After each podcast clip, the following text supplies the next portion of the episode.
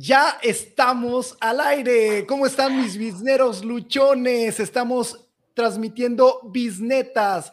Oscar Millar y un servidor Adolfo Tuñón. Y hoy, Oscar, platícanos de qué vamos a hablar. ¿Qué tal, Adolfo? ¿Cómo estamos? Buenas tardes. Pues bien, ya de aquí de nuevo. Vamos a platicar de las fusiones. ¿Qué está pasando ahorita en el mercado y qué están haciendo? En general, la fusión más importante que estamos escuchando ahorita, Televisa con Univisión, y que están creando el, al gigante de contenidos de habla hispana que va a atacar y va a tratar de pelearse contra Netflix y los demás. Y bueno, y vamos a hablar de estos gimnasios que también están buscando crear la cadena más grande de gimnasios aquí en, México. ¿Cómo ves? Excelente, súper interesante, porque esto, la verdad es que es un tema, ahorita comentábamos antes aquí de entrar al aire, de que es un tema de, de muchos, de muchos subtemas de los cuales podríamos hablar, de lo interesante que está esta fusión, porque ¿cuál es, cuál es esta tendencia? ¿Qué es lo que está pasando? Pues eh, Televisa, eh, que es una empresa que ha venido a la baja, ¿no? En, hablando de sus acciones y de su valor como empresa, estaba leyendo también acerca de, las pérdidas que han tenido y, bueno, impresionante porque hoy, eh, con la noticia de, la fusión de Televisa con Univisión, sus acciones suben un 25%. Así se le está apostando a esta unión. Y platícanos un poquito, Oscar, ¿De qué consta esta fusión? A ver, vamos a dar algunos detalles si te parece bien. Pues mira, puntos importantes. Eh, Televisa tenía liderazgo de contenidos hace mucho tiempo, ¿no? Y lo ha ido perdiendo gradualmente y, dio paso a que cadenas o, eh, productoras, casas productoras de otros países fueran creciendo en su propio país, ¿no? ¿Qué es lo que pasa ahorita? Que como decían, decías, en las acciones, del precio de la acción que tiene ahorita, pues llegó a niveles que, no tenía desde el 2018, ¿no? Ya está cayendo mucho y por ahí vamos. ¿Qué es lo que hacen estas dos? Bueno, Univision entrega a esta, a esta fusión todos los activos que tiene en Estados Unidos y que, y que no es poca cosa, ¿no? En Estados Unidos tiene alrededor de 61 estaciones televisivas, 58 estaciones de radio y lo más importante, todos los contenidos propios que tiene ya desarrollados y que está trabajando, ¿no? Tiene su propio canal de, de streaming que se llamaba creo que se llama Univision Now, me parece, que, a lo mejor lo ven. ahorita te digo, Prende TV. Prende TV, bueno, tiene, esos dos, porque Univision Now yo creo que nada más lo veían las, mamás de los directores, de los directivos de, Univision. este, o, alguien, o, alguna persona que, que, nunca vio Dora la Exploradora y quiere aprender español con ellos, ¿no? Eh, y bueno, y Televisa entrega sus contenidos nacionales pero, pero aparte aporta eh, la casa productora que tiene México también. Entonces, al, parecer se están, se están reforzando y están buscando pues, competir con las nuevas, con, en los nuevos tiempos, ¿no? Están tratando de levantar nuevas velas y a ver si este aire que está soplando les, les da en favor a ellos y también crecen. Yo creo que sí, yo creo que sí, porque esto, eh, ahí la unión va, va, a darles fuerza porque en el momento en que ellos saquen de todas las demás plataformas donde todavía les queda cierto contenido, pues creo que sí, sí va a pegar, ¿no? Tienen cosas de mucho valor. y, hablando de valor, pues también lo que, lo que vale el mercado de, habla hispana, en el mercado del streaming, estamos hablando de que hay 600 millones de personas en este mercado, ¿no? Y, me comentabas que en Estados Unidos son 50 millones, ¿no? Más o menos. Entre 50, bueno, 60 millones de, hispanoparlantes en Estados Unidos, ¿no? De esos prácticamente un poquito más de la mitad o la mitad son mexicanos. Eh, y que ya tendía Univision de una manera u otra, ¿no? Pero quieras que no, ellos consumen Netflix, consumen Amazon Prime, consumen otras cosas, y, pero no necesariamente tienen contenido hecho para ellos. Y creo que esta es la apuesta que, va, que, que están buscando, ¿no? Ahora, esta no es la primera vez que Televisa se enfrenta con, gigantes, ¿no? Hace, no sé si te acuerdas, pero por ahí de los, a finales de los noventas, cuando surge Sky, ya estaba DirecTV en, México, ¿no? Y, bueno, Televisa logró sacarlo del, mercado por completo. O sea, llegó un momento en que Sky, ¿no? ellos compraron Sky. Compraron Sky. Ellos pusieron Sky aquí dentro, metieron Sky a México, mientras que DirecTV ya estaba, y, a partir de, no sé, no, no, no recuerdo cuántos fueron, cinco o seis años, lo, votaron de México, lo corrieron. Ahí, ahí tenían una ventaja importante, que, que Televisa logró negociar la transmisión de la, de, la selección mexicana, los partidos de fútbol, etcétera, etcétera, etcétera, ¿no? Y, y, bueno, DirecTV perdió, perdió por ahí todo el, todo el mercado que tiene México. ¿Qué irán a hacer ahora estos dos para, para poder competir contra Netflix? Porque el, el, lanzamiento de Blim su plataforma que, que, nomás no levanta en México, la gente no vio muy bien que quitara sus contenidos de otras plataformas. La gente no le gustó que, que, Televisa dijera, pues esto es exclusivo para mí y lo, y lo tengo yo nada más en mi canal. Dijeron, bueno, espérate. Oye, pero, pero déjame decirte, porque así como ah, estamos, vamos a hablar ahorita un poquito más adelante acerca del market share, ¿no? De, de este eh, pedazo del pastel que les toca a estas, eh, ¿cómo les podemos llamar? Streameras, no, no creo, no me gusta la palabra. Le dicen OTTs, over the top. OTTs, ¿no? Las OTTs. Pero algo interesante es que estamos hablando de que Blim tiene el 6% del mercado, que no es nada despreciable. O sea, es, es un numerote. O sea, uno lo puede ver chiquito, sí, porque estás hablando de un Netflix, ¿no? Que está que tiene mucho más y, que ahorita vamos a presentar las gráficas porque está súper interesante. Sí. Pero no es un mercado pequeño, ¿eh? Y, y, creo que sí golpeó, o sea, en el momento en que sacó algunos programas interesantes, pues creo que sí en un dado momento pudo subir los números de, de Blim. Pero aquí también lo interesante y que me gustaría que tú y yo hiciéramos brevemente este análisis es qué le pasó a Televisa. O sea, como que si yo me pongo a pensar hace 20 años y que íbamos a tener una conversación donde Televisa iba a ir a la baja, me parece como que yo la veía muy remota, o sea, la veía como muy, muy complicada. Y así fue, pero ¿qué fue lo que le pasó? Yo, yo tengo una lectura, dame la tuya y yo te doy la mía. Fíjate que yo creo que, que se, se, mantuvo en contenidos, se, se mantuvo, eh, volvió a utilizar el aceite que tenía, hombre, regresó con refritos y refritos y refritos que, que, tenía armados y no se actualizó. Gran parte creo que sus contenidos dejaron de tener eh, escritores originales, contenido original, y sobre todo que estuviera actualizado, ¿no? que funcionara. Se quedaron con la misma fórmula de las novelas, donde el pobre es pobre y está contra el rico y tiene que ganar y tiene que hacer. Y, eso en los 70s, 80s y 90s generó. Para los 2000s, cuando ya tenías este, millennials y ahora que ya tienes centennials, pues eso ya no es algo tan relevante para ellos. Creo que ahí Televisa perdió mucho. Y lo ganó cuando empezó a sacar algunos que otros programas, pero, pero creo que esa es la parte que le costó, ¿no? Yo, yo eh, le atribuyo eso gran parte a su mochez, a ese conservadurismo, la verdad, ¿sabes qué? O sea, eh, si tú te pones a pensar eh, qué fue lo que pasó, de repente, o sea, Televisa era Televisa por todos lados, ¿no? Telenovelas, este, deportes, todo. Y de repente TV Azteca le empezó a pegar específicamente en las telenovelas y por ejemplo con, con estas de, de Pigmen y Barra, ¿no? Que fueron así como ese boom en su momento, ¿no? Ah, Estamos hablando de mirada de mujer, ¿no? que fue como una revelación para el público, porque ya no hablaba de María Mercedes, que era, que era la, la, la, muchacha pobrecita que llegaba a la gran ciudad y se encontraba el guapísimo y se volvía rica, eso se había acabado, ¿no? O sea, Mirada de Mujer, por ejemplo, que fue una, una telenovela, ¿no? Que hablaba de una mujer mayor con, andando con un chavito, y entonces todas las señoras estaban enamoradas de Adri en ese momento, ¿no? O de repente también esta telenovela, ¿no? La mirada en el espejo, donde también eh, rompía con muchos tabús de temas que nunca se habían tocado en las telenovelas. Sí, fíjate que sí. Entonces, es, yo creo que esos temas también... Eh, eh, podía, podían verse la gente más cercana a ellos, ¿no? En lo que pasa en la vida cotidiana, en vez de esa fantasía así como de, de, que en su momento era como de Walt Disney o este mundo ideal y este, y este, pues yo insisto con la palabra, ¿no? Con esta mochez de Televisa. Sí, sí, sí, fíjate que sí tiene razón. El, nosotros lo veíamos también en los deportes. Alguna vez eh, eh, revisamos un estudio donde, donde se evaluaba por qué le estaban ganando rating los comentaristas deportivos de TV Azteca, en este caso Martinoli y Luis García, al perro Bermúdez y al Arcón, y había un ejemplo específico donde, donde la cámara se toma al público y hay, y hay un par de, no me acuerdo, eran dos europeas, unas güeras despampanantes y tal, y, el perro Bermúdez hace un comentario sobre, ¡ay, mira qué guapas están! y cosas así, y, y el Arcón se voltea y le dice, no, espérate perro, tú estás casado. Y luego lo veías en el otro programa, en el programa de, de, TV Azteca, y Martinoli ve y dice, ¡ay, doctor! ¿qué, ¿Cómo ve? dice, no, pues aquí me, divorcio y me vuelvo a casar. No, ¿qué pasó, doctor?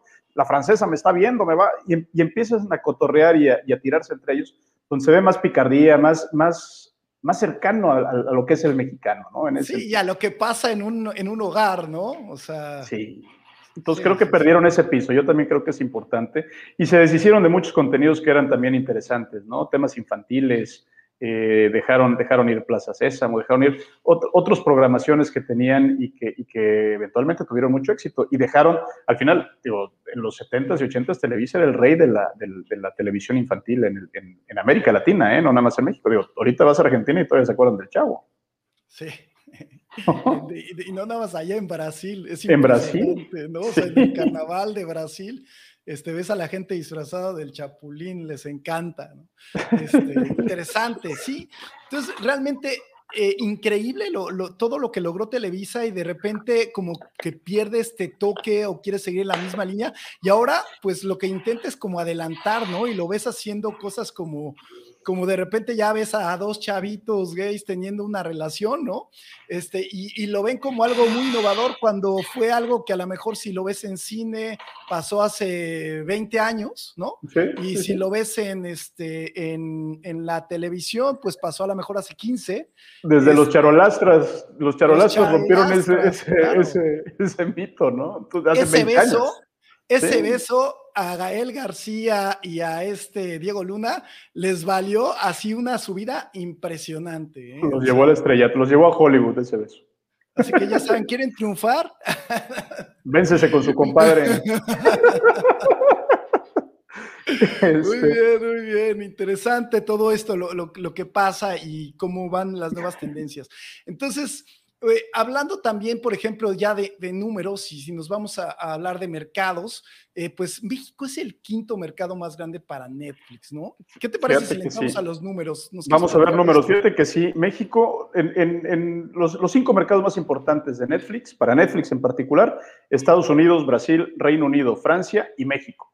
Este, Brasil es el segundo más importante para ellos y México es el quinto. Entonces, estamos hablando de que, de contenido hispanoamericano o, menos bien iberoamericano, eh, hombre, esta, esta fusión está apuntando a mercados grandes. Toda Latinoamérica para Netflix representa casi 40 millones de, suscripciones.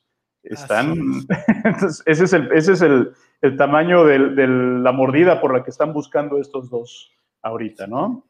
¿Qué te parece si ponemos, vamos a ponerles la gráfica de, eh, cómo está ahorita este... Eh, la participación de mercado en, México, ¿no? Mercado, exactamente. Perfecto. La participación de mercado en México. Este es un dato de Just Watch, ¿ok? Y entonces, eh, y es un dato del cuarto trimestre en México. Sí, finales del 2020, sí finales del 2020. Entonces, aquí lo interesante es como Netflix tiene un 35% y es el más grande de todos. Prime le sigue con un 22%, Claro con un 13%, HBO Go con el 12%, Disney 6%, Blim con el 5%, y aquí es donde van a venir todos estos nuevos acomodos a raíz de, estas nuevas plataformas. Y estamos hablando, eh, yo no creo que vayan a llegarle a quitar el 35% a Netflix, pero la participación que sea de 600 millones de personas en, el mercado de habla hispana, pues me parece que es buenísimo. Ahora hay algo también.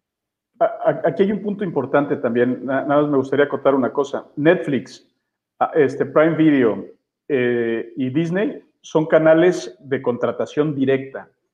Claro, y Blim y HBO en algunos casos viene dentro de los paquetes de televisión de cable. Entonces, si tú tienes tu celular y lo tienes con Telcel, tienes una suscripción gratuita a Claro Video. Y es ahí el que se está reflejando con ese 13%. Entonces, es un, es un dato muy interesante eso, ¿eh? Sí, hay que tomar en cuenta que, que, si te fijas, estamos hablando de por ahí de el 60% del mercado de streaming está hecho por, por compra intencionada gente que quiere realmente comprar, comprar servicios. Y lo demás no sabemos si le cayó dentro de su paquete de Easy TV o le cayó dentro de su paquete de Telcel. Sí, así es, ¿no? esa es la, realidad de las cosas. Eh, y, por otro lado, pues Netflix, que es el más grande, y en realidad Netflix cobra porque cobra, ¿no? Porque también si te pones a ver Prime, pues también, ¿no? Te lo hacen así como, pues además te voy a dar tus entregas gratis y te voy a dar es como una estrategia sobre otra. Sí, sí, sí. Para mí es como un paquete que viene completo y te estoy ayudando. Pero Disney y Netflix, eso sí están peleándose. Y yo creo que, que, lo que se están preparando Univision y Televisa, o Televisa Univision, como se va a llamar esta compañía, eh, es a competir directamente con este mercado. Porque si te acuerdas, la vez pasada estuvimos hablando de Netflix, que estaba destinando 300 millones de, dólares para producciones latinoamericanas en México en particular, que, en realidad su presupuesto es de 18 mil millones. Entonces, hombre, está, está destinando algo muy pequeño yo creo que ahorita la oportunidad que están viendo Televisa y, y, Univision es atacar esa debilidad, atacar ese punto que no se están enfocando al mercado de, habla hispana y, atacarlo con, lo que, con lo que quieren consumir ellos, ¿no? Y atacar este mercado directamente en Estados Unidos. Creo que es una oportunidad que tienen y vamos a ver cómo les va con esto, ¿no? Sí, va a estar súper interesante y también no, hay que, no hemos mencionado algo que me parece que es importantísimo una de, las principales empresas inversionistas ahora en esta fusión de Televisa y Univisión, ¿quién creen que es? Google. Y para mí es pieza clave. ¿Y por qué es pieza clave? Porque en realidad Google eh, pues no participa dentro de este market share de streaming, a pesar de que son los dueños de YouTube. Pero YouTube se le toma como una plataforma distinta. Si es una plataforma de streaming, pero y a pesar de que tienen planes de pago, no compite contra estas de streaming, ¿no? O no está dentro de, este, eh, de esta participación de mercado. está raro esto, ¿no? No, vamos a tomarlo. Según, según Nielsen, el, la participación de, tiempo de pantalla destinado a streaming, eh, Netflix tiene el 35% en Estados Unidos, ¿no? Entonces, de los 100 minutos que la gente le dedica a, una, a una pantalla, a ver eh, contenido en, en streaming, 35 minutos se lo dedican a Netflix y 20 minutos a YouTube, a pesar de que es gratuita. Entonces, el, fíjate que, yo creo que es una oportunidad importante para Google para meterse por, por, por, por, por la ventana en este mercado. Sí, que evidentemente no sabemos cuál va a ser la estrategia directa con Google en esta fusión, pero si ellos le están metiendo dinero es porque va a haber algo ahí que les van a poder ayudar, porque pues qué, mejor que, poder participar con Google en, en el mundo digital, ¿no? Cuando son pues los reyes de estos algoritmos para que tú llegues a esos contenidos, o sea... Eh, yo, yo, esperaría que hicieran algo, ¿no? Que, que, que, inviertan, que hagan algo. Digo, a lo mejor ahorita van a estar observando nada más a ver qué pasa, pero en un momento a otro se les puede ocurrir empezar a atacar esa parte y, crecer, ¿no? Porque al final del día, el, punto importante que tienen es que no hay nadie que esté atacando directamente el mercado. Blim lo intentó hacer, Univision con, con estas dos plataformas que tiene lo intenta, no les funciona. Bueno, vamos a ver cómo, cómo, cómo quedan ahorita, pero ya, se nota que es que la estrategia es directamente meternos a meterse a la producción original atacar mercado hispano y, trabajar tanto México como Estados Unidos, que son los dos mercados más grandes que hay de streaming de habla hispana, y de allí extenderlo a toda Latinoamérica y, a, España, ¿no? Pues espero que muy pronto estemos platicando aquí con nuestros bisneros luchones qué resultados hubo de esta gran fusión. Y no son los únicos que le están apostando a eso, sino también estamos platicando de que, de que ya se está calentando esta unión de Sports World SmartFit, ¿no? que son estas cadenas de gimnasios, SmartFit, que es una cadena de gimnasios que tiene su sede en Brasil, ¿ok? Con Sports World y lo que le están tirando es a unir fuerzas, porque la verdad es que se las vieron negras en la pandemia, ¿no? O sea, los gimnasios definitivamente fueron de los grandes perdedores en el 2020. Estaba leyendo también que, por ejemplo, los ingresos eh, eh, de Sports World cayeron en un 56% en el 2020, o sea, unas pérdidas pues eh, importantísimas. Oye, la parte interesante es que son dos, son, dos, son dos cadenas totalmente, su estrategia de precios es totalmente diferente entre uno y otro, ¿no? Sí, totalmente distintas. Pero aquí no sé cómo puedan manejar eso, pero estamos hablando de que como resultado podrían darnos 230 unidades en operación en, la República Mexicana. O sea, sería Pues, la cadena número uno de gimnasios y pues vamos a ver cómo lo manejan, porque sí, tienen nichos de mercado diferentes, ¿no? Uno es de lujo, otro es pues yo diría medios es para alguien que realmente nada más va a hacer el ejercicio. es más masivo. Es el que va al, este, a, en algunas ocasiones a la alberca, en algunas ocasiones a, a inclusive a algunas canchas. Es el campo de golf, es el campo de golf de los, de los 70s, de los 90s, de los 80s, ¿no? Eso sí, vamos a conocer gente y vamos a platicar y de repente ahí nos encontramos con alguien en el, café para hacer negocios o vamos a jugar racket por ahí. Sí, además estamos hablando de que las mensualidades son de aproximadamente el doble o más del doble lo que se cobra en Sportball que en Aparte una, y la membresía. Eh. Y la membresía, en fin, son estrategias diferentes. Entonces vamos a ver qué pasa con esta unión, pero lo importante y lo que te queremos transmitir aquí es cómo se están dando estas fusiones a partir de esta crisis por la pandemia. Entonces, Oscar, platícame, ¿cuál es tu bisneta? Pues fíjate que en función de estas fusiones que estamos viendo, tú como empresario debes de dejar de ver a tus competidores como enemigos. Eh, tienes que mantener la, la, mente abierta a la posibilidad de que las alianzas te pueden ayudar a crecer y defenderte en este mercado. Interesantísimo, sí, empezar a ver como tus aliados a tu competencia.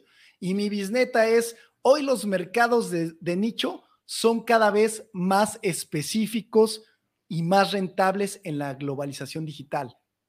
Por eso siempre hay que empezar a pensar en global cuando tengas un negocio. Así que es, con estos mensajes los queremos dejar, mis bisneros luchones. Me da muchísimo gusto que estén aquí con nosotros. Te recordamos que a partir de mañana nos puedes escuchar en Spotify y pronto, dentro de unas semanas, tendremos algunas sorpresas para ustedes. Muchísimas gracias por seguirnos. No olviden darle manita arriba. Muchísimas gracias, Oscar. Buenas noches. Hasta luego. Buenas noches. Que les vaya muy bien. Gracias.